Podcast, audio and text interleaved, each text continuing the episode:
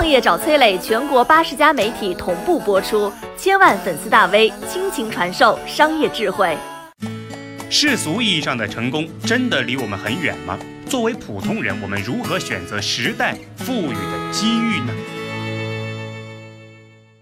普通人如何成功？一个残酷的真相：大多数普通人和世俗意义的成功无缘。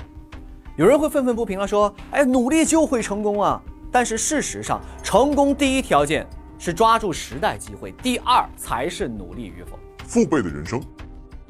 一九六七年到一九七七年这十年，绝大多数年轻人是没什么希望的。读书无用论让他们早就把书本扔到了一边。而有人在辛苦工作的同时，在周围人的嘲笑声中坚持学习。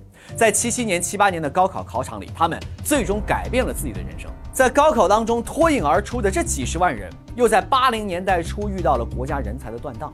他们毕业之后，很快就迎来了属于自己的职业发展机会啊！不少人成了各级的领导，还有很多人成为了企业家，各行各业的顶尖人才。俞敏洪、张艺谋、易中天、徐小平、熊小哥、冯仑，都是当时考上大学的这几十万改变命运的典型案例。他们也是三千万同龄人当中抓住时代机会的幸运者。另外一批人可能早早的就进入了工厂，用勤劳、钻研、努力换来了八零年代的幸福生活，甚至在九零年代迎来了人生巅峰，三十而立，成了厂里的技术骨干，甚至车间主任。但是九零年代末的下岗潮里，厂子没了，四十岁面临再就业。突然发现自己钻研了一辈子的技术没人要了，他们只能干起了早餐，摆起了地摊，当起了保安。这些人，也许是你的父亲、你的叔叔、你的舅舅。今年年近六十岁的他们，可能某一天会从家里翻出三十年前在厂里技术大赛当中获得的奖状，看着当年的老照片，不知不觉间就泪流满面。他们一生都在努力，他们什么也没有做错，但这就是命运，造化弄人。煤老板的命运。煤炭行业最早跟有钱两个字儿一毛钱关系没有。整个八九十年代，煤炭价格长期低位，干煤炭投入大，利润低，有钱老板根本不愿意。普通人家干煤炭大多是迫于生计，行情差的时候，堆成山一样的煤倒贴给人钱，也没人愿意拉走。但是二零零二年取消了电煤指导价，煤炭价格市场化。从零零年到零七年，中国基础设施建设高峰的到来，要用电，要炼钢，要造水泥，哪里都需要用煤。煤炭价格涨了足足一倍还多，以前上门讨债的人都变成了拎着现金上门买煤的客，迫于生计干煤炭的人就在云里雾里当中坐上了财富增值的火箭。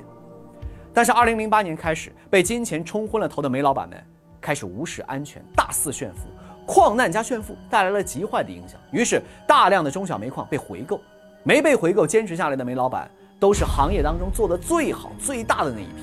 而拿了回购款离场的中小煤老板们，揣着大把的现金，集体奔赴北上广深抄底买房，打算一辈子吃房租。后来发生了什么？不用多说，你都经历了。但是事情没结束啊！那几年坚持下来没被回购的大煤老板，为了保住自己的煤矿，投入了大把的资金改造升级安全。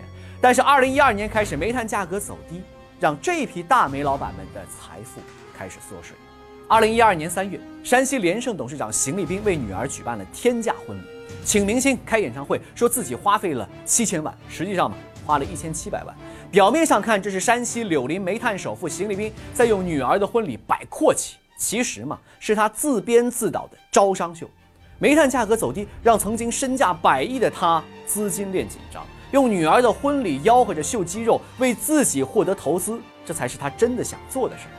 但是两年后，邢立兵被抓，他名下山西最大的民营煤矿企业联盛集团也破产。这个时候啊，我们再去看那些被淘汰、早早离场、手握大笔房产去当房东的中小煤老板，不禁感慨：哈，这就是命运，造化弄人。选择一定大于努力。时代浪潮的迭代和更换，让领先的人随时可能落后。过去的十年，我的几个高中同学用不同的选择，收获了不同的结果。文科名校毕业的，去了当年风光的传统媒体，自媒体崛起，让曾经骄傲的他现在入不敷出。在老家找不到工作的，来了杭州创业，做起了电商，现在有自己的品牌，年入数百万。在体制内做航天飞行器研发的，选择离职创业造火箭，现在 C 轮融资，还拿了中国青年创业奖。在时代潮流浪尖上的朋友，你先别浪。你不会永远在浪尖，努力也不会逆转命运。就像当年下岗的技术尖兵，十年前的传统媒体没站上时代潮流浪尖的朋友，你也别急，努力看清楚时代的机会到底是什么，不要留恋自己的行业，去新行业试一试。虽然在时代浪潮面前，我们每个人都很渺小，但是渺小的我们也很幸运，因为在中国这块土地，时代浪潮一浪高过一浪，普通人依然有机会。你好，我是松南，是崔磊的合伙人。包括抖音、快手、百度、阿里、腾讯等等这些互联网公司，都曾经邀请过我们去分享创业方面的课程。我们把主讲的内容整理成了一套音频的课程，里面包含了如何创业、如何做副业、优质项目的剖析等等，相信对你会有所帮助。下拉手机屏幕，在节目简介里添加我的个人微信，这套课程今天免费送给你，快去领取吧。